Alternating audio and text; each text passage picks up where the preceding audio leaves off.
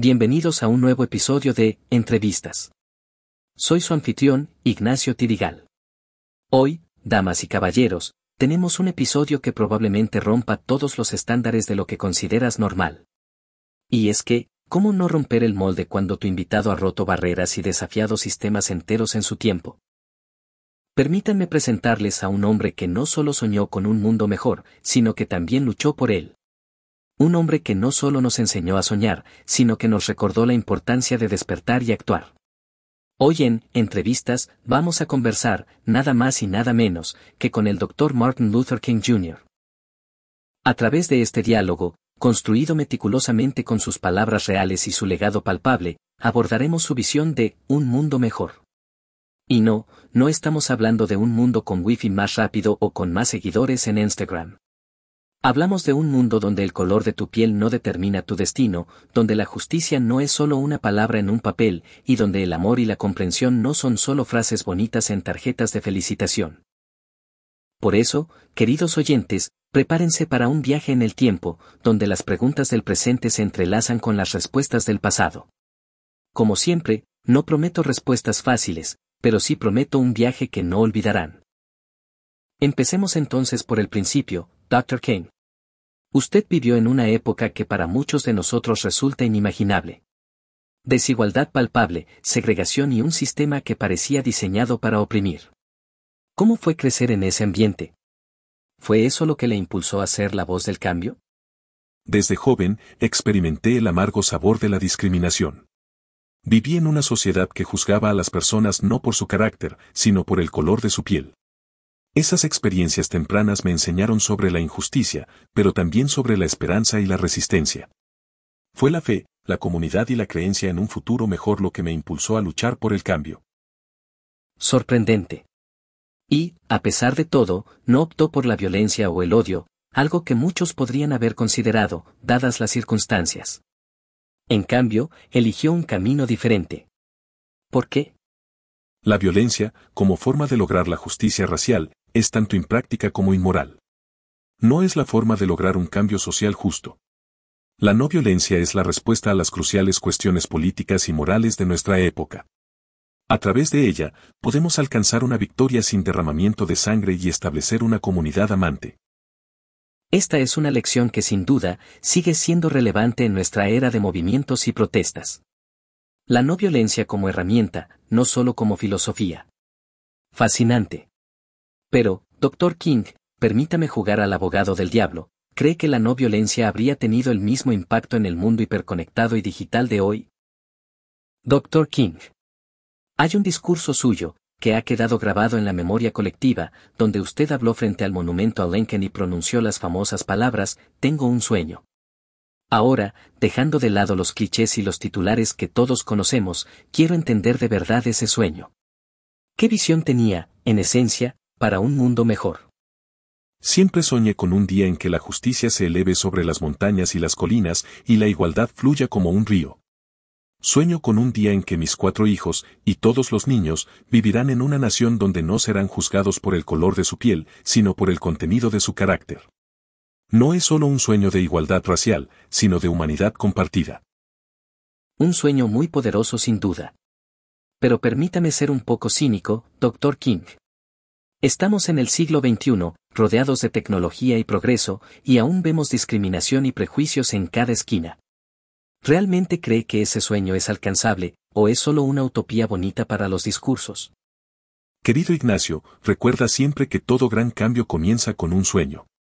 La esperanza y la fe son el combustible que impulsa a la humanidad hacia un futuro mejor. Aunque el camino sea largo y esté lleno de obstáculos, tengo la firme creencia de que el amor y la justicia prevalecerán.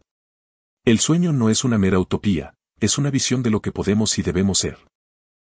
Estas sí que son verdaderas palabras inspiradoras, Dr. King. Y aunque el sarcasmo sea mi lengua materna, no puedo evitar sentirme conmovido por su convicción. Pero sigamos adelante, todavía hay mucho que explorar. Dr. King, en una era donde el puño cerrado se alza con facilidad y las calles se llenan de gritos de indignación, me pregunto, y permítame ser franco, ¿por qué la no violencia?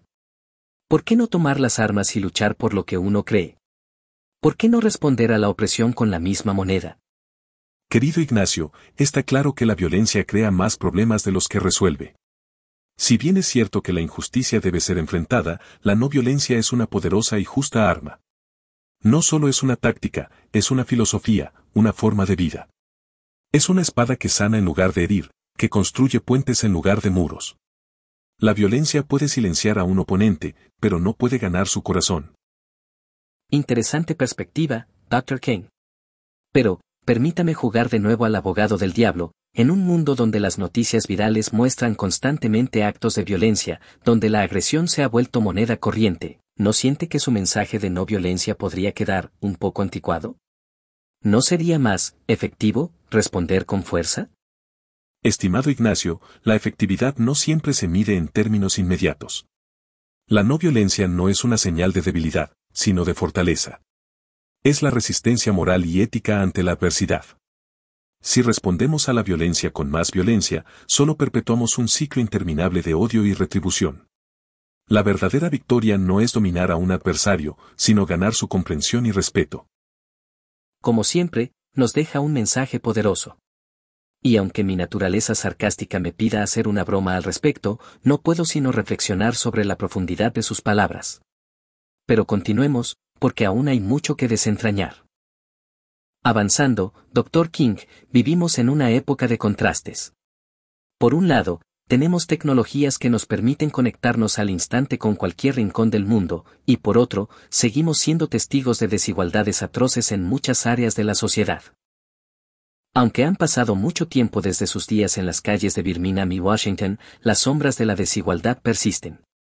Si pudiera observar nuestro mundo actual, con todo su esplendor y miseria, ¿qué crees que sería el siguiente paso para enfrentar estas desigualdades?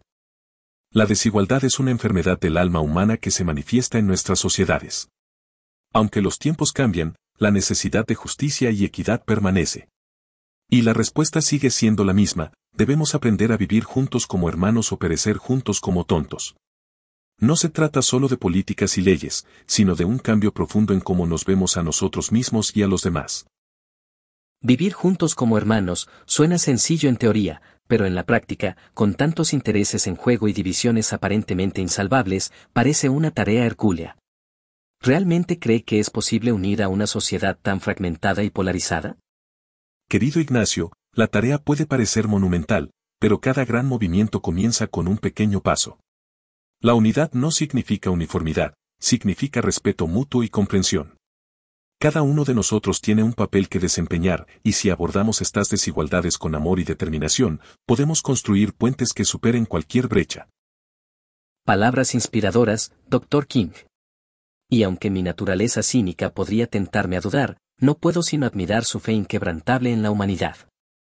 Pero sigamos adelante, aún hay muchos caminos por recorrer en esta conversación. Dr. King, permítame llevarlo a un viaje imaginario. Imaginemos por un momento que tiene en sus manos un pequeño dispositivo, un smartphone, que le permite comunicarse instantáneamente con millones de personas, ver eventos en tiempo real desde cualquier lugar del mundo y tener una biblioteca de información al alcance de su mano. Sorprendente, ¿verdad? Bueno, así es nuestro mundo hoy en día. Con esta tecnología conectando a la humanidad, ¿cómo cree que impactaría o habría impactado en su movimiento por los derechos civiles? La herramienta es tan buena como el uso que le demos. Si bien la tecnología tiene el poder de conectar y educar a las masas como nunca antes, también puede ser utilizada para desinformar y dividir. Pero lo que no cambia, Ignacio, es la esencia del mensaje. La injusticia en cualquier parte es una amenaza para la justicia en todas partes. Ya sea que se transmita a través de un discurso en las escalinatas del Lincoln Memorial o a través de un tweet, el mensaje sigue siendo el mismo. Fascinante perspectiva. Pero, y perdone mi cinismo, en una era donde cada opinión, cada grito, cada protesta puede perderse en el ruido digital, ¿no teme que su mensaje de igualdad y justicia pueda quedar ahogado en el mar de información? Siempre habrá distracciones, ya sea en forma de ruido en una plaza pública o en un aluvión de información digital. Pero las verdades fundamentales, las causas justas, tienen una forma de resonar a través del tiempo y el espacio. Es nuestro deber asegurarnos de que esas voces se escuchen y que las luces de la justicia y la igualdad no se apaguen en la oscuridad. Una reflexión profunda, Dr. King. Y aunque la tecnología avance y cambie, es evidente que ciertas verdades y luchas permanecen constantes. Pero no nos detengamos aquí, sigamos explorando este diálogo entre pasado y presente. Sigamos, Dr. King, adentrándonos en un tema que, personalmente, siempre he encontrado fascinante, la educación. En nuestra era digital, donde cada respuesta parece estar a un clic de distancia y donde el aprendizaje no se limita a las aulas, la educación ha tomado formas que quizás nunca imaginó. Dígame, en este mundo donde el acceso al conocimiento es más democrático que nunca, ¿cómo ve la educación en la construcción de un mundo mejor? La educación siempre ha sido la llave que abre las puertas de la oportunidad. Pero no se trata solo de acumular datos o de obtener títulos. La función de la educación es enseñar a uno a pensar intensivamente y a pensar críticamente. No basta con ser inteligente, Ignacio. Inteligencia más carácter, esa es la verdadera meta de la educación. Muy interesante. Pero, Dr. King, en una era donde parece que todo se mide en términos de likes, retweets y seguidores, ¿no teme que la educación pueda convertirse simplemente en otro producto de consumo, en lugar de ser una herramienta para el desarrollo personal y social? Querido Ignacio, si bien es cierto que las distracciones y tentaciones modernas pueden desviar la verdadera esencia de la educación, es nuestra responsabilidad, como sociedad, asegurarnos de que la educación mantenga su propósito fundamental. Debemos cultivar mentes inquisitivas, pero también corazones compasivos. No se trata solo de saber, sino de ser. Palabras sabias, Dr. King. Y aunque podría intentar hacer una broma al respecto, Creo que este es uno de esos momentos en los que es mejor reflexionar. Pero no nos detengamos, hay mucho más que desentrañar. Continuemos, Dr. King, con un tema que siempre me ha fascinado, la juventud. Son el motor de revoluciones, la chispa de grandes cambios. En nuestro tiempo, vemos jóvenes alzando su voz, desde el cambio climático hasta la justicia social. Y aunque su energía es indiscutible, también enfrentan un mundo complejo y, en ocasiones, desalentador. Si pudiera dirigirse a estos jóvenes, a estos líderes del mañana, ¿qué consejo les daría? Como sabemos, los jóvenes siempre han sido la esperanza y la promesa de un futuro mejor. A ellos les diría, no dejen que los desafíos del presente los desanimen. Si no pueden volar, corran. Si no pueden correr, caminen. Si no pueden caminar, arrastrense. Pero hagan lo que hagan, sigan moviéndose hacia adelante. La perseverancia y la determinación son esenciales para lograr un cambio real. Adelante, siempre adelante, suena muy inspirador. Pero, Dr. King, y aquí viene mi sarcasmo habitual, en un mundo donde parece que cada paso adelante es seguido por dos pasos atrás, donde la polarización y el cinismo reinan, ¿no teme que ese, adelante, se convierta en un espejismo? Querido Ignacio, la historia nos ha demostrado que el cambio real rara vez es lineal. Habrá retrocesos, habrá obstáculos, pero lo importante es no perder de vista la meta. La juventud tiene el poder y la energía para superar esos desafíos, pero deben hacerlo con convicción y unidad. El, adelante, no es un espejismo, es una dirección. Una dirección, me gusta esa perspectiva. Y aunque mi naturaleza me pida hacer un comentario mordaz, creo que es uno de esos momentos en los que es mejor escuchar y aprender. Pero no nos quedemos aquí, Dr. King, aún hay mucho que descubrir. Profundicemos, Dr. King, en uno de los grandes enigmas de nuestra era. Vivimos tiempos de cambio, de evolución y, a menudo, de revolución. Pero con cada paso hacia el progreso, parece que nos encontramos con una pared, una resistencia al cambio. Usted enfrentó resistencias brutales en su tiempo, resistencias que parecen eco en algunas de las que vemos hoy. En medio de esta lucha, cuando la esperanza parece esfumarse, ¿cómo podríamos, cómo podrían las generaciones actuales, mantener la llama viva? Querido Ignacio, la resistencia al cambio es una constante en la historia humana. Pero debemos recordar que, a pesar de los obstáculos, el arco moral del universo es largo, pero se inclina hacia la justicia. Enfrentamos desafíos en nuestra lucha, pero nunca perdimos la esperanza. Y a aquellos que hoy se sienten desanimados, les diría, hemos aprendido a volar como los pájaros, a nadar como los peces, pero no hemos aprendido el sencillo arte de vivir como hermanos. Ese es el desafío y la esperanza. Vivir como hermanos. Un ideal hermoso, pero, y aquí viene mi sarcasmo característico, en un mundo lleno de desconfianza, fake news y divisiones aparentemente insuperables, ¿no es esa una meta un poco utópica? Las utopías sirven para marcar un norte, para inspirarnos. Aunque alcanzar la perfección puede ser imposible, esforzarnos por un mundo mejor, un mundo más justo y fraterno, es una tarea que vale la pena. No debemos rendirnos ante el cinismo o la desesperanza. La historia está llena de ejemplos de cómo el espíritu humano ha superado adversidades inimaginables. Supongo que es ahí donde entra su famoso, tengo un sueño. Un sueño que, espero, continúe inspirando a generaciones venideras.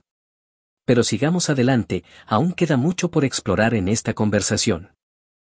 Dr. King, en este punto me gustaría hacer una pausa en nuestra conversación y mirar hacia atrás, hacia su legado. Personas como usted, que han dejado una huella indeleble en la historia, a menudo se ven envueltas en mitos, anécdotas y, en ocasiones, malentendidos. En medio de todo eso, ¿cómo le gustaría que el mundo lo recuerde? ¿Y cuál considera que es su legado más importante? Estimado Ignacio, esta es una pregunta muy profunda. No deseo que la gente recuerde los días de mi vida, sino el servicio que presté. No se trata de los premios o reconocimientos, sino de los esfuerzos por traer justicia, igualdad y amor a un mundo que a menudo carece de ellos. Si las generaciones futuras pueden mirar atrás y decir que, de alguna manera, contribuí a un mundo más justo y compasivo, eso sería suficiente para mí. Un claro legado de servicio. Pero, y no puedo evitar ser un poco sarcástico aquí, en un mundo donde las figuras públicas a menudo buscan la inmortalidad a través de estatuas, biopics y memes virales, no teme que su mensaje se diluya o se distorsione con el tiempo. La verdadera esencia de un mensaje no reside en cómo se presenta, sino en su impacto en las vidas de las personas. Es cierto que con el tiempo, las historias pueden cambiar y adaptarse, pero la verdad fundamental, si es lo suficientemente fuerte, perdurará. Mi esperanza es que, más allá de cómo me recuerden, las generaciones futuras continúen luchando por la justicia, la igualdad y el amor. Una aspiración noble, Dr. King. Aunque, entre nosotros, creo que su legado ya ha dejado una marca imborrable. Pero, como siempre, hay más que descubrir y debatir, así que continuemos. Y aquí estamos, Dr. King, al final de nuestra conversación, pero aún con tantas preguntas sin respuesta. El mundo de hoy es complicado, lleno de retos y, a menudo, de desesperanza. Con tantos desafíos que enfrentamos, desde conflictos políticos hasta crisis ambientales, muchos buscan un rayo de luz, una palabra de aliento. Para cerrar esta charla, y dejando de lado mi sarcasmo habitual, ¿qué mensaje le daría al mundo de hoy para construir un futuro mejor? Querido Ignacio, la respuesta es sencilla, pero a la vez profunda. La oscuridad no puede expulsar la oscuridad, solo la luz puede hacerlo. Y el odio, ese sentimiento tan destructivo y omnipresente, no puede ser vencido con más odio. El odio no puede expulsar el odio, solo el amor puede hacerlo. Si queremos un futuro mejor, debemos ser esa luz y ese amor en el mundo. Amor y luz. Palabras que resuenan con una claridad sorprendente en estos tiempos convulsos. Dr. King, ha sido un honor y un privilegio. Y aunque normalmente cerraría con una broma mordaz, creo que en esta ocasión, es mejor dejar que sus palabras resuenen y nos inspiren a todos. Gracias, querido Ignacio. Si cada uno de nosotros aporta un poco de esa luz y amor, no dudes que juntos podemos cambiar el mundo. Así, con las poderosas y conmovedoras palabras de Martin Luther King Jr., nos encontramos al final de este viaje imaginario por la mente de uno de los líderes más influyentes del siglo XX. En este diálogo, hemos desentrañado su sueño de justicia, igualdad y amor. Hemos explorado la pasión con la que defendió la no violencia, su visión de un mundo donde todos somos hermanos, y su llamado a la juventud para ser agentes de cambio. El Dr. King nos desafía a mirar más allá de las diferencias superficiales, a reconocer la humanidad en cada persona y a trabajar juntos para construir un mundo más justo y amoroso. Su legado va más allá de los discursos y las marchas, es un recordatorio constante de que cada uno de nosotros tiene el poder de marcar una diferencia. Martin con sus enseñanzas y su ejemplo, nos invita a hacer esa luz, en un mundo oscurecido por el odio y la división.